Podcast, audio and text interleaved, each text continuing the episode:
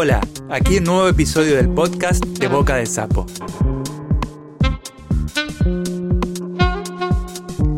Donde las y los creadores leen sus propias producciones.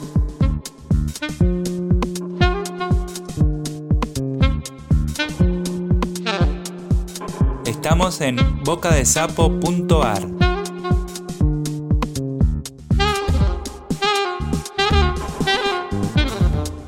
Hoy Aurora Arias nos lee su cuento Emoticons.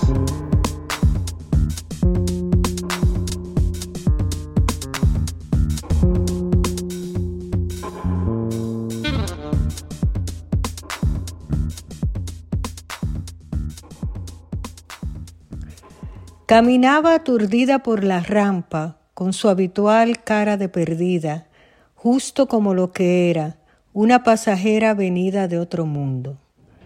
Pepe le sonreía dudoso. ¿Será ella? abriéndole los brazos a pesar de la duda. Moreno, sonriente, boca grande y gruesa, la miraba así, tan blanca, tan tía, tan española. La misma Julieta quiero ser arroba hotmail.com con la que llevaba meses chateando queriendo impresionarse uno al otro, diciéndose cosas interesantes sobre sí mismos.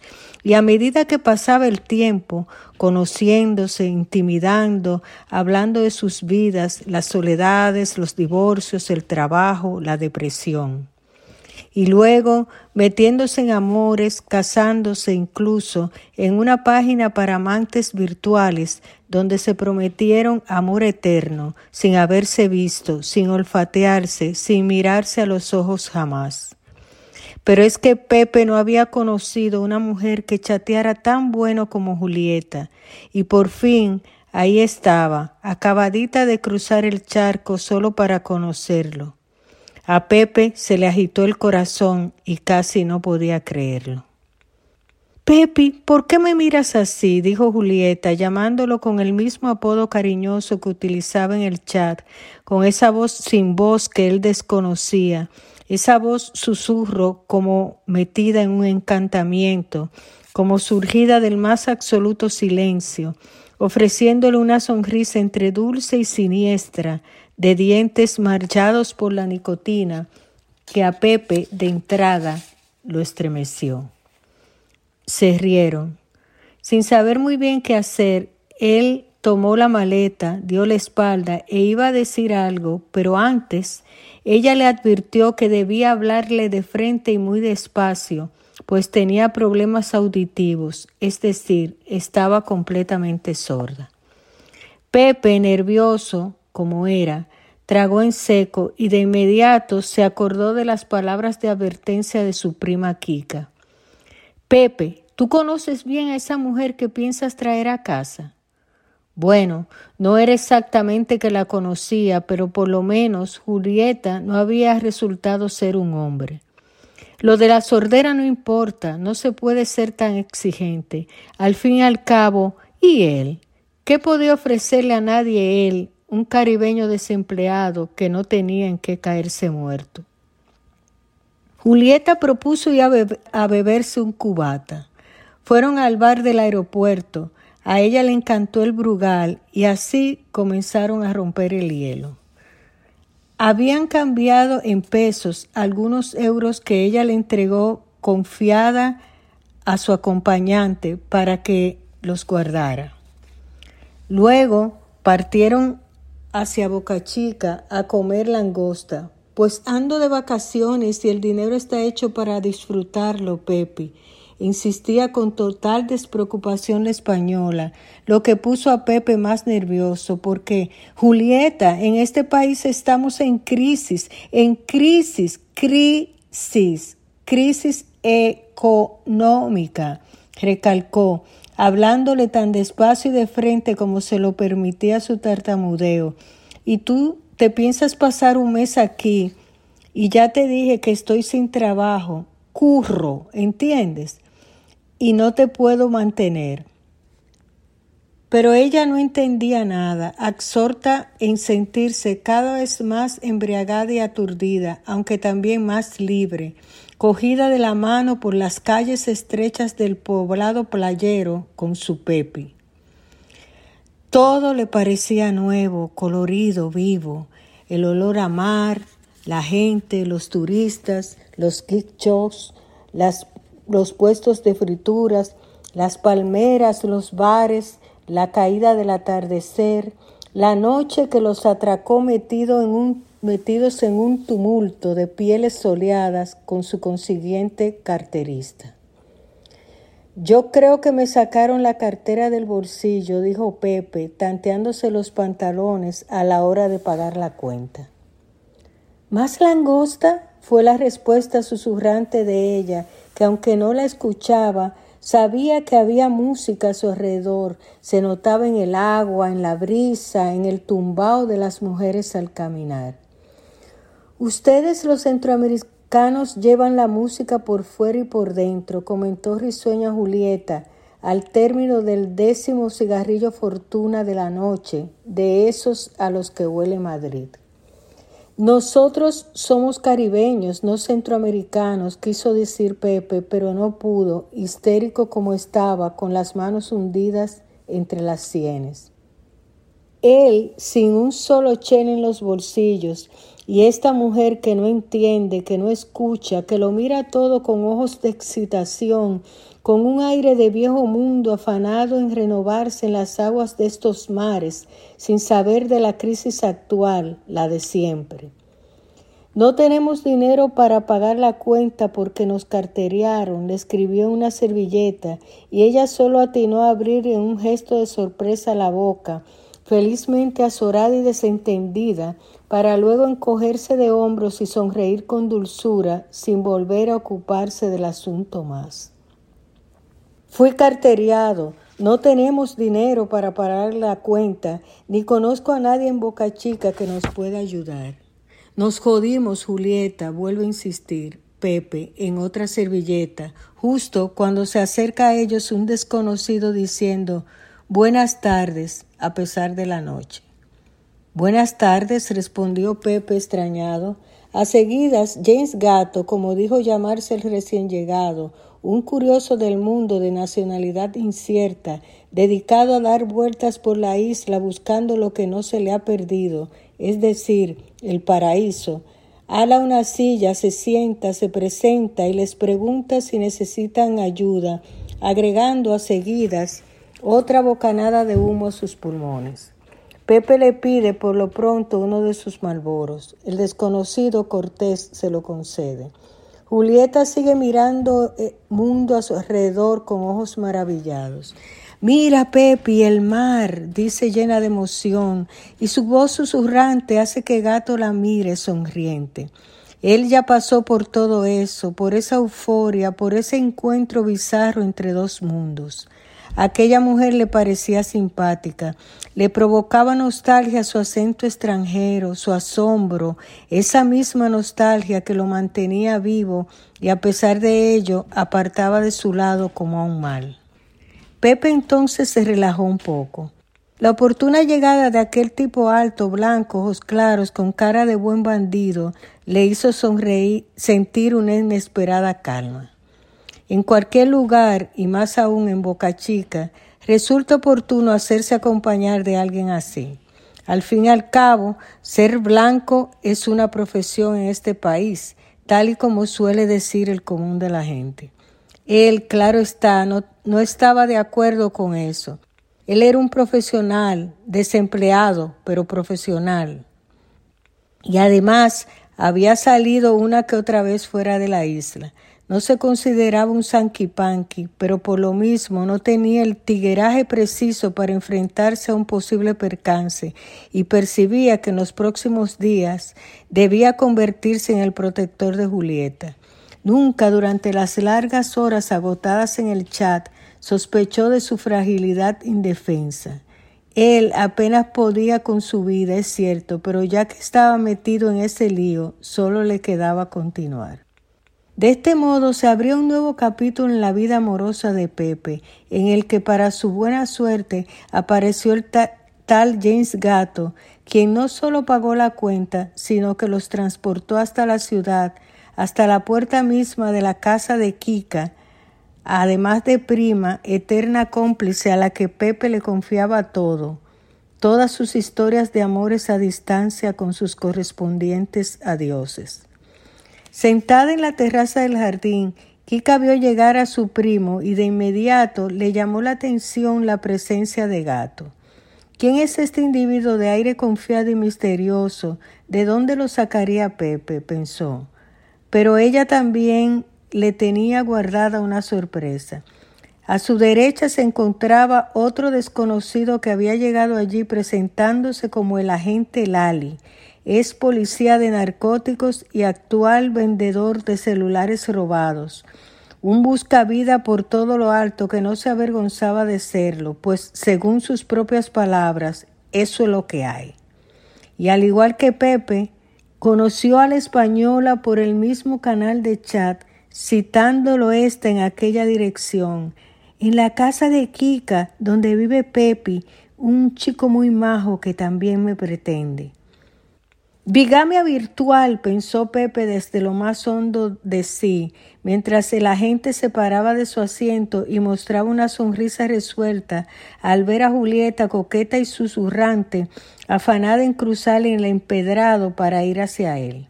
La seguían, haciéndola de discreto guardaespaldas, James Gato y, muy alterado pero tratando de disimularlo, el propio Pepe, quien observó cómo Julieta, con la que se suponía que le unía un serio compromiso cibernético marital, se arrojaba en brazos de un tipo que no se sabe de dónde salió, mientras Kika y Gato, que tampoco se sabe de dónde salió, marcaban su territorio con un choque de pupilas tan íntimo como fugaz. Luego, cada mañana el Nescafé, el calentar la leche, los Fortuna, llevar de un lado al otro el cenicero, Julieta y su silencio eterno, tambaleando todavía en pijama a la hora del desayuno, el calor, los apagones, los mosquitos. Pepe, que me están matando, se queja, y Pepe, que varios días después, ya sea por tensión o por desidia, no ha logrado tener sexo con ella, la mira ansioso, malhumorado, inquieto, acaso protector o tierno. Cuidado, si te caes por la escalera, mujer, que no tengo cuartos para pagarte un yeso, le previene, olvidando por completo su sordera. Van hacia la terraza del jardín con la bandeja del café a cuesta, donde Kika, el agente y gato le esperan. Julieta tropieza, saluda, un beso por mejilla, diez de la mañana, sol que resplandece. Al rato hablan, hacen gestos en el aire, escriben, cualquier pedazo de papel les sirve. Pepe, aprensivo pero dispuesto a intentar honroso la batalla, le escribe notas diciendo ¿Te gusta lo que has visto de mi polla, Julieta? Yo soy usualmente muy potente en la cama, ¿entiendes? O Perdóname si anoche estuve tenso, la próxima vez tenga la mano un sedante. Kika le apunta que Pepe es un hombre nervioso pero buena gente, que ha tenido varios fracasos amorosos y necesita ayuda, mientras Gato le advierte Todavía estás metida en la euforia caribeña que en un principio nos da a todos cuando llegamos a esta isla. Y en cuanto a los mosquitos, lo mismo me sucedió a mí la primera vez que pisé esta tierra, pero después dejan de picarte, se acostumbran a ti, pues ya no eres sangre nueva. Para luego detener la mirada en Kika, su falda de algodón metida al descuido en la entrepierna. Por su parte, el agente Lali garabatea animoso. Yo me la busco bien aquí, pero como sea, estoy dispuesto a todo por buscarme la mejor en tu país, proponiéndole a la franca, vamos a casarnos, Julieta, que estoy enamorado de ti. Y ya harto de escribir, teniendo como única respuesta la dulce sonrisa de nicotina de su presunta amada, rompe a contar en voz alta sus oscuras peripecias en el departamento de drogas de la policía, de donde lo expulsaron deshonrosamente por haber dejado escapar a un conocido narcotraficante. Julieta, desentendida, pregunta ¿Alguien tiene un porrito por ahí? poniéndole de punta los pelos a su Pepi, que se apresta a escribirle Tú estás loca, Julieta. No hables de estas cosas delante de un tipo así, hasta que llega la hora del almuerzo, al que no asistirán ni gato ni la gente. El primero, amable pero escurridizo, acecha la hora en el reloj con un repentino me tengo que ir, nos vemos luego, dejando a Kika envuelta en una hipnótica tristeza donde por fin iba a asomarse la alegría. El otro, guerrero urbano de casco gris verdoso, parte raudo a seguir buscándosela por el mundo montado en su pasola. Parece un soldado nazi de tan majo, susurra en son de broma la española. En el trasiego de bocatos, cerveza y cigarrillos que componían las tardes, ambas mujeres pasaron de anfitriona y huésped a inevitables amigas. A Julieta todo le provocaba risa, en, en especial ella misma. Salió de su hogar diciendo que iba a una boda en Sevilla. Cuatro hijas, dos nietos, una casa caótica, varios exmaridos, un empleo aburrido y un sinfín de agonías quedaron olvidados en Madrid, en Madrid, para por primera vez irse a echar una canita al aire en el Caribe. Nueve años antes había caído en coma producto de una terrible insolación que a cambio de unas semanas de sufrimiento le iluminó el destino. Un error médico la envió al otro lado de la existencia, de donde fue devuelta sana y salva, pero sin facultades auditivas. Como recompensa se le abrió otro sentido, el del despiste. Desde entonces su familia la tenía por loca, por inecta, por incapaz de hacer algo cuerdo con su vida. Había mentido a Pepe acerca de dos cosas que no consideró importantes. No tenía 35 años de edad, sino 55, ni tampoco se llamaba en realidad Julieta, sino Dolores.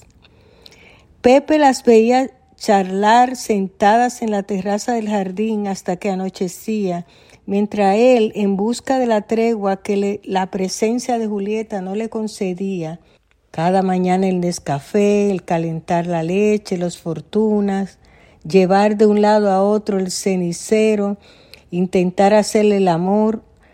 Transitaba nervioso de aquí para allá. ¿Dónde está Pepi? preguntaba al español en cuanto habían pasado unos minutos y no lo veía. ¿Se fugó? Volvía a susurrar, segura de que la respuesta a su pregunta podía ser positiva. Y a seguidas, sin poder evitarlo, Kika y la española reían. Pepe no podía comprender tanta risa, tanto disfrute, tanto soñar futuros negocios en común e idas a la montaña y al mar, con lo jodidos que estamos en este país, Julieta, ¿entiendes? Subrayándole por escrito, no te lleves de mi prima Kika, que ella vive a su aire. Pero qué necios estos tíos, replicaba Julieta con una cómica mueca de desdén. Sí, estos tíos. En las noches, sudoroso, retinto, reaparece la gente Lali, trayendo consigo una funda llena de empanadas de pollo, chicharrones de puerco o cualquier otra fritura típica para que la desguste Julieta, que no desgusta nada, que lo reparte todo, que come a lo loco sin saber qué come, y a esas horas solo le interesa el brugal. Pepi, por favor, tráeme una cubata. Pepe, cada vez más irritado, cada noche más tenso. Creo que definitivamente no quieres follar conmigo, le escribe. Ella lo mira absorta, decidida como siempre a no darse por enterada. Hace sudar el cariño y además ya sabes que de noche me pican los mosquitos, responde. ¿No será que se niega a tener sexo porque lleva casi un mes aquí en este calor tropical y todavía no he visto a Julieta bañarse? exclama Pepe, moviendo un pie, mientras Gato y Kika se quitan los zapatos y enredan los suyos sus cuatro pies desnudos y anhelantes por debajo de la mesa subverticios. ¿Qué dices, Pepe? Pero si mi cuerpo es mío y yo hago con él lo que me venga en ganas, susurra Julieta como si por fin oyera. El agente Lali, sonrisa de oreja en e, oreja, le da la razón. Contrario a él, gato, pulcro y bien vestido, no trae encima nada más que su presencia, su porte salvador de buen tipo que sin embargo no hay dudas de que esconde algo. A lo mejor es un informante de la CIA, un contrabandista, un traficante, un estafador de fama internacional, piensa Pepe, y ya lo había susurrado Julieta, intuitiva. Ese tío es un atracador de bancos, por algo siempre se marcha de repente sin decir hacia dónde. No soy un atracador de bancos porque aquí los bancos ya están atracados. Yo dejé mi país por esto, porque en esta isla hay maneras de vivir suave, sin mucho afán, no importa si no ganas tanto dinero. Y por otro lado, no necesitas trabajar demasiado. Mírame a mí, y hay otros encantos, sol, fiesta, todo se puede hacer mañana, explica Gato en el cuaderno que aparte de los chicharrones ha traído Lali deseoso de congraciarse con la española. Qué pendejo está Gato, seguro recibe de algún lado una renta en dólares o en euros, rumió para sí Pepe. ¿Qué tal si nos casamos de verdad con todas las de la ley, Pepe? dijo llena de cubatas la española. Tú estás en un país en quiebra, un país dolarizado, habría que esperar que las cosas mejoren algún día y yo en España no tengo curro, le remití a Pepe. No le hagas mucho caso, Julieta, que Pepe a veces se pone pesimista, pero en realidad las cosas en este país algún día se van a arreglar, contradecía Kika. Como no te tengo, estoy contigo siempre, le susurró entonces Julieta. No te gusta follar, eres muy cibernética, redacta Pepe. Yo estoy dispuesto a casarme contigo ahora mismo, mami, aclara rápidamente la gente Lali. Como no te tengo, te imagino, solo sensación y gusto, solo paso de espuma y arena, prosigue susurrando Julieta. Me sorprende la forma alucinante en que te saltas la realidad, todo lo poetizas, todo lo pones tan fácil. Se nota que en España tú vives sin problemas, escribe Pepe. ¿Cuándo quieres que te cocine un sancocho allá en mi barrio, mami?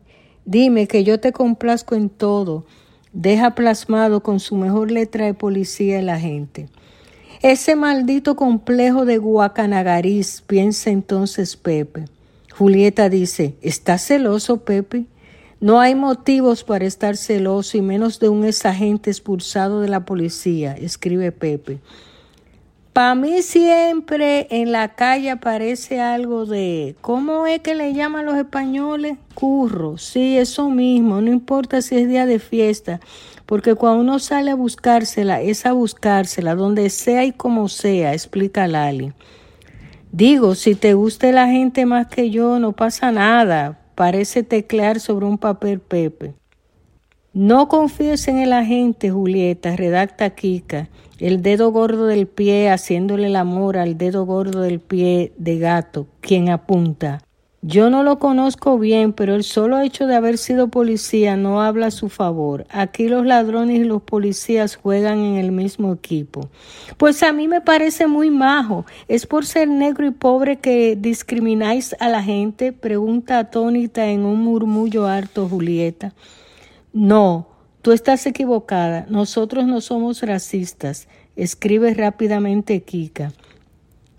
Para que me quieran putear con xenofobia y racismo a estas alturas, mejor me quedo en mi país, anota muy irritado Pepe. Sin tocarte tengo mi piel llena de ti, responde cubata en mano Julieta. Yo estoy dispuesto a lo que sea, reafirma por escrito el agente Lali. Entonces vamos a comernos una paella marinera en Boca Chica, planifican con súbito entusiasmo Kika y la española, que se para de su asiento de repente mientras canta somos novios, el puño alzado a modo de micrófono hacia la noche y esa voz susurro como metida en un encantamiento.